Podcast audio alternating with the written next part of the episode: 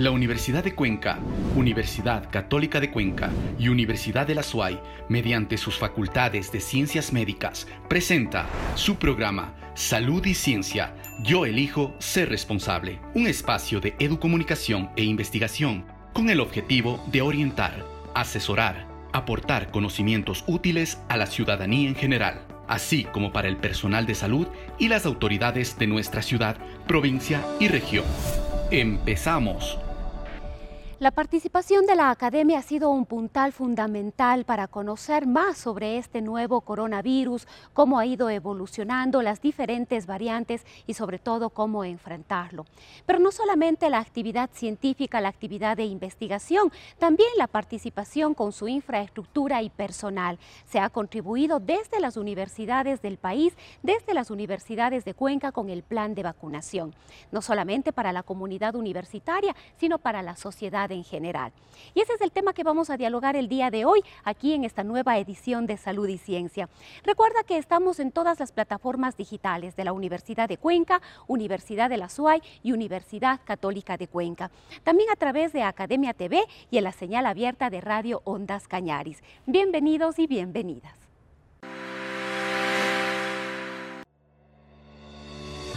¿Sabías que según la UNESCO, el cierre de escuelas y universidades de todo el mundo afectó a 1.570 millones de estudiantes en 191 países, lo que traerá consecuencias graves en la calidad del aprendizaje y evidenció las brechas de desigualdad en tecnología.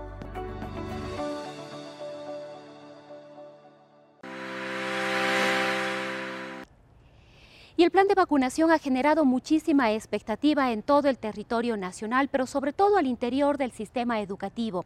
Dentro de las universidades hay la expectativa también del retorno progresivo y presencial a las aulas. Sobre este tema vamos a dialogar el día de hoy con los rectores Enrique Pozo de la Universidad Católica de Cuenca, María Augusta Hermida de la Universidad de Cuenca y Francisco Salgado de la Universidad de la SUAY. Este es un tiempo de gran esperanza. El país en el mundo es reconocido por el programa de vacunación. Esa es una muy buena noticia. Y con esa buena noticia también nos aprestamos como comunidad de la Universidad de la SUAY a volver en nuestro próximo semestre en persona, como debe ser la educación y la educación superior en particular vamos a volver a encontrarnos, vamos a volver a estar juntos en las aulas, en los patios, en la biblioteca, los laboratorios y los talleres. La cobertura que este momento ha cubierto con la primera dosis a toda la comunidad universitaria, profesores, estudiantes y empleados, nos permite tener la certeza de que con la segunda dosis que se aplicará ya hasta el mes de agosto para todos, con toda la comunidad vacunada, podemos volver en persona. Este es un gran logro que lo hemos hecho juntos como país y tenemos que mantenerlo. Por ello, nuestro Consejo Universitario aprobó por unanimidad una propuesta de pacto ético. El pacto ético que tiene que ser para todos los miembros de nuestra comunidad el poner por encima de nuestra propia comodidad o interés el interés del bien común, el interés de toda la comunidad universitaria. Y por eso es que todos vamos a hacer el esfuerzo de cumplir a cabalidad con las dosis completas de la vacunación, con el cuidado personal que debemos tener, con el cuidado comunitario que también debemos tener. Regresaremos con toda la comunidad vacunada en persona y a más de ello tendremos que mantener las mascarillas y las aulas y los espacios totalmente ventilados de manera de garantizar aquello que la ciencia nos enseña. La ciencia nos dice que estos tres elementos, vacuna, mascarillas y ventilación, son fundamentales para el retorno presencial. Y eso lo vamos a hacer con este pacto ético que toda la comunidad lo cumplirá. Por otro lado, también es importante que hagamos un control de lo que va ocurriendo en nuestra comunidad con las famosas tres T's. Testeo, trazabilidad y tratamiento. Eso lo haremos de manera sistemática, está preparado ya todo un proceso para hacer el testeo, para hacer las pruebas de manera aleatoria en todos los espacios de la comunidad universitaria. Para aquellos que hayan sido detectados como positivos, habrá que trazar todos los contactos que se tuvieron para poder aislarlos y vigilarlos y finalmente hacer el tratamiento de quienes puedan contagiarse.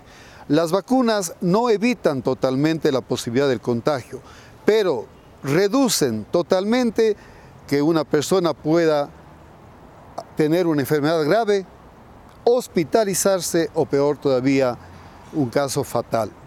Por ello es tan importante que cumplamos estas normas y volvemos con gran esperanza a mirar juntos al futuro. A partir del mes de abril, las cuatro universidades de Cuenca nos reunimos para plantear un retorno progresivo y responsable a la semipresencialidad desde septiembre de este año. En esa ocasión invitamos al eh, coordinador zonal del Ministerio de Salud y así también a la presidenta del Consejo de Educación Superior. Firmamos un acuerdo. En ese momento solicitamos la vacuna para toda la comunidad universitaria y eh, a partir de ese acuerdo logramos que se vacunen profesores, empleados, trabajadores, investigadores con la primera dosis. La segunda la recibirán este 30 de julio eh, la vacuna es AstraZeneca y la comunidad de esa manera ya queda absolutamente protegida. En cuanto a los estudiantes, empezamos con los estudiantes de la Facultad de Ciencias Médicas y Odontología, que son los que están en primera línea, los más expuestos. Ellos están totalmente vacunados y justamente terminamos ya con la primera dosis para todo el resto de facultades de nuestra universidad. La segunda dosis la recibirán en tres semanas, cuatro semanas y de ese modo para septiembre estaremos listos para este regreso progresivo. En estos meses hemos llevado adelante un proyecto de investigación que culmina con la construcción de una calculadora COVID. Esta calculadora nos permitirá determinar exactamente cuántos estudiantes pueden estar en cada aula, por cuánto tiempo y justamente mejorar las condiciones de ventilación de cada una de estas aulas. Eh, en la puerta de ingreso de cada una de las aulas tendremos un gráfico que podrá mostrar el tiempo que pueden permanecer ahí de manera segura. Esta semipresencialidad a la que regresaremos va a combinar clases virtuales con clases presenciales y con un modelo híbrido en algunos casos. Para esto hemos hecho unas jornadas de diálogo con todas las facultades de la Universidad de Cuenca, con sus autoridades. Y en estos días ellos están conversando con todos los docentes porque, como sabemos, la realidad de la Universidad de, Cuenca es una realidad compleja. Somos una universidad completa, con carreras muy diversas. Entonces, cada uno debe definir las estrategias propias para cada una de las materias. Además, en los sílabos determinaremos con claridad cuándo son las actividades presenciales y cuándo las virtuales, de modo que los estudiantes estén muy claros de los días que deben acudir con todas las, medidas de bioseguridad a la universidad. La Universidad de Cuenca tiene el Departamento de Salud y Seguridad Ocupacional. Ahí tenemos planes de contingencia para el seguimiento epidemiológico de los casos. En cuanto se presenta un caso sospechoso y confirmado, pues se aísla a todas las personas que están alrededor de la persona contagiada. Esto nos garantiza que no se siga el contagio. La universidad no es solamente un espacio para aprender contenidos para aprender un oficio, para aprender una profesión. La universidad es justamente para conocer gente, para entender la diversidad de nuestra sociedad, para realizar actividades sociales, culturales, deportivas, y eso nos está haciendo falta. La salud mental tiene el mismo valor que la salud física y creemos que en estos últimos meses hemos visto afectada la salud mental de nuestra comunidad. Por eso tenemos que volver, por eso tenemos que vacunarnos y por eso de manera responsable las instituciones tienen que elaborar planes que incluyan a toda su comunidad para que se sientan seguros y contentos de regresar a las aulas escolares y a las aulas universitarias. Quiero hacer un llamado a toda la comunidad universitaria para que todos, absolutamente todos y todas, se vacunen. La única manera de estar seguros y sobre todo de proteger a los demás es a través de la vacuna. Todas las vacunas son seguras, eso está demostrado desde la ciencia. Y aquellos que están en la universidad es justamente porque entienden y confían en la ciencia. Por eso esperamos que el 100% de nuestra comunidad esté vacunada. Si todavía no te has vacunado, quiero que a través de este programa te motives a hacerlo. Están abiertos ya los centros de vacunación a partir de los 16 años con la cédula de identidad. Acude ya y vacúnate. Muchísimas gracias. Primero mi saludo cordial a los colegas rectores de las universidades de Cuenca y de la SUAY. Conjuntamente las tres universidades, sus carreras de ciencias de la salud, hemos emprendido en procesos de investigación en materia de COVID. La Universidad Católica de Cuenca, hoy presente en todos y cada uno de los procesos de vacunación. Debo también agradecer a la señora decana de la Unidad Académica de Ciencias de la Salud, a la doctora Susana Peña Cordero, quien gestionó, motivó y procuró que hasta el día de hoy el 100% de docentes y administrativos de la Universidad Católica de Cuenca cuenten ya con sus dos vacunas. Y asimismo que el 100% de nuestros estudiantes ya estén con una primera dosis de vacuna. Estamos vacunando a todas y cada una de las personas que se han inscrito en la Universidad Católica de Cuenca para cursar los, ya su vida universitaria. La universidad permanentemente preocupada por estos brotes, estas nuevas variantes, mantiene los protocolos necesarios para controlar que las personas que hayan tenido contagio o personas que pueden venir con el virus sean detectadas a tiempo y ponerlos en el aislamiento correspondiente y realizar los círculos necesarios de control dentro de este proceso de evitar que se propague, que avance el coronavirus.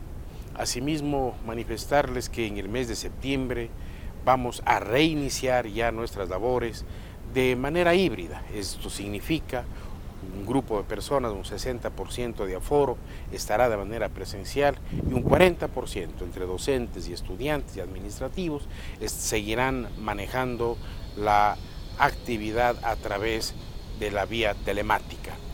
La universidad preocupa de manera fundamental por la salud de todas y cada una de las personas. Nosotros aspiramos a que el proceso de vacunación, a que los procesos de investigación sobre las nuevas variantes lleguen ya de manera pronta a efecto de tomar las resoluciones necesarias para una incorporación mayor a la presencialidad en nuestra Casa Superior de Estudios. Y como cada semana es de trascendental importancia conocer cómo avanza la pandemia en todo el territorio nacional, especialmente en el Cantón Cuenca y la provincia de La Suay. Esto tiene importancia, como habíamos indicado, porque esto va a conllevar las medidas de prevención y seguridad que todos y cada uno de nosotros debemos mantener. El correcto lavado de manos, el uso de la mascarilla y el distanciamiento. Esto se intensifica cuando se ha anunciado y se ha dado ya la confirmación de que está en nuestro cantón la nueva variante del coronavirus conocida como Delta y también la Delta Plus. Enseguida nos vamos con nuestra compañera Jessica Buccelli. Ella está ya con el doctor Fray Martínez. Muchas gracias Rosana, muy buenos días amigos televidentes y radioescuchas. Nos encontramos un domingo más con el doctor Fray Martínez Reyes, quien hará un análisis de la COVID-19 en la provincia de La Suay con algunos datos a nivel nacional. Doctor Fray, bienvenido a Salud y Ciencia. Muy buenos días. Analizamos la información sobre la COVID-19 en nuestra provincia, algunos datos zonales también a nivel nacional y elementos importantes acerca del control de la pandemia. Lancet hizo una publicación acerca de los beneficios potenciales de expandir la vigilancia sobre la COVID-19 en los Estados Unidos y que son de utilidad para todos los países y también para el nuestro hace énfasis en el aspecto de las pruebas. Se necesita una reactivación de los esfuerzos de pruebas, pues sin pruebas rigurosas no podemos estar seguros de si la disminución de casos se debe a la disminución del número de infecciones o es que estamos haciendo menos pruebas de las que deberíamos hacer. A medida que se desarrollan las fases de la pandemia, las pruebas pueden asumir funciones mejoradas como ayudar a la reapertura de empresas, escuelas y otras organizaciones. De hecho, si nosotros miramos la proyección hecha por el Instituto de Métricas en Salud de la Universidad de Washington, en nuestro país han disminuido notoriamente el número de pruebas que se realizan. Algunos elementos referidos a la variante Delta y esto del número de pruebas. La variante Delta es altamente transmisible y pruebas generalizadas deben realizarse entre personas no vacunadas y parcialmente vacunadas, es decir, aquellos que solamente tienen la primera dosis. Debe ampliarse las pruebas a más áreas geográficas y a entornos sociales. Las pruebas positivas resultantes deben someterse a secuenciación genómica y medir los resultados clínicos. Este llamado particularmente para nuestras autoridades en salud, para quienes tienen la rectoría del sector salud en el país. Se deben comparar las tasas de letalidad por infección entre personas vacunadas y no vacunadas. Esto podría ser una observación vital para ayudar a superar las dudas sobre las vacunas.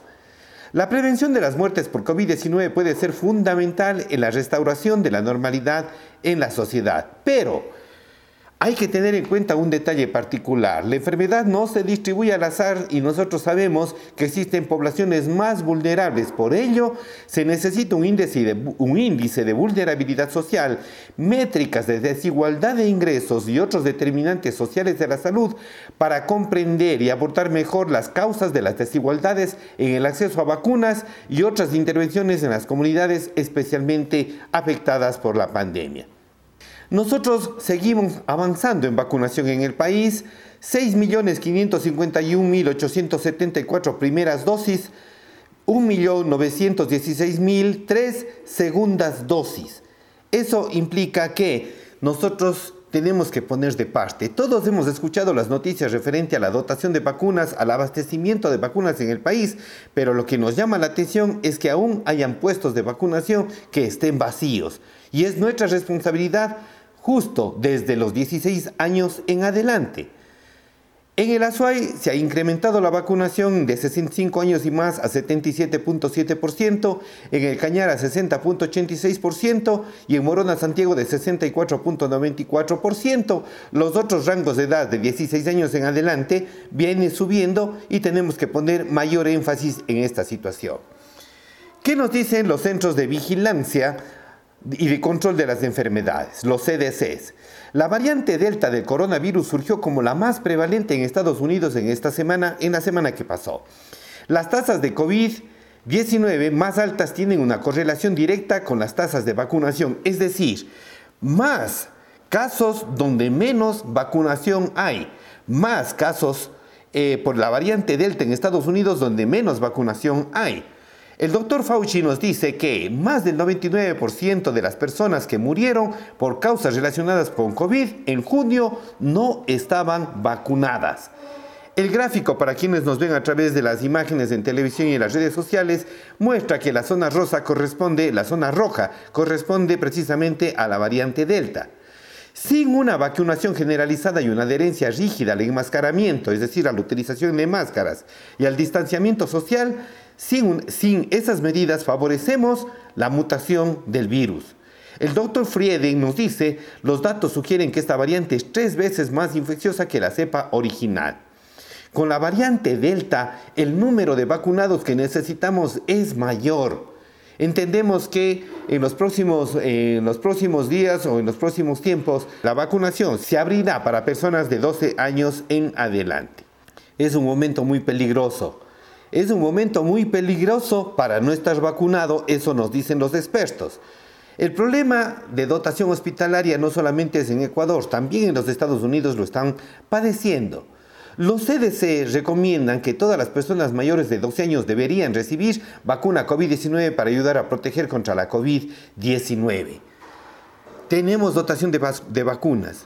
Es nuestra responsabilidad acudir a los centros de vacunación y continuar con el uso de mascarillas, con el lavado de manos y el distanciamiento social. Muchas gracias.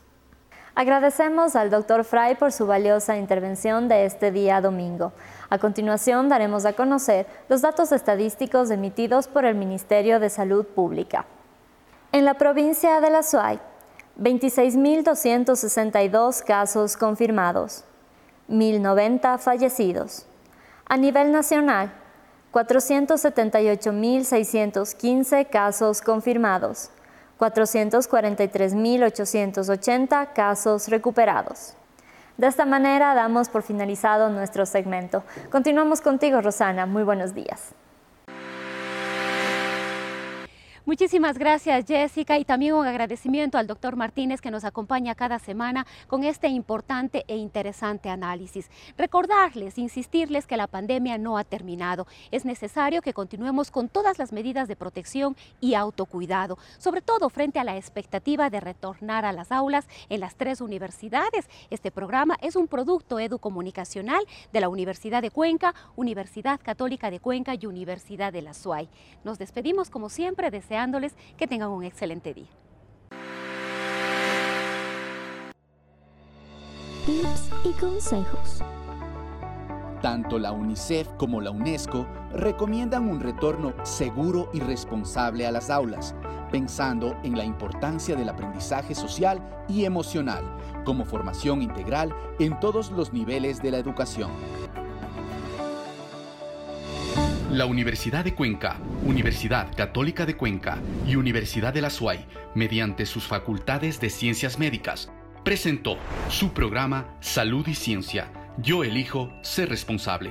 Un espacio de educomunicación e investigación con el objetivo de orientar, asesorar, aportar conocimientos útiles a la ciudadanía en general, así como para el personal de salud y las autoridades de nuestra ciudad provincia y región. Hasta una próxima oportunidad.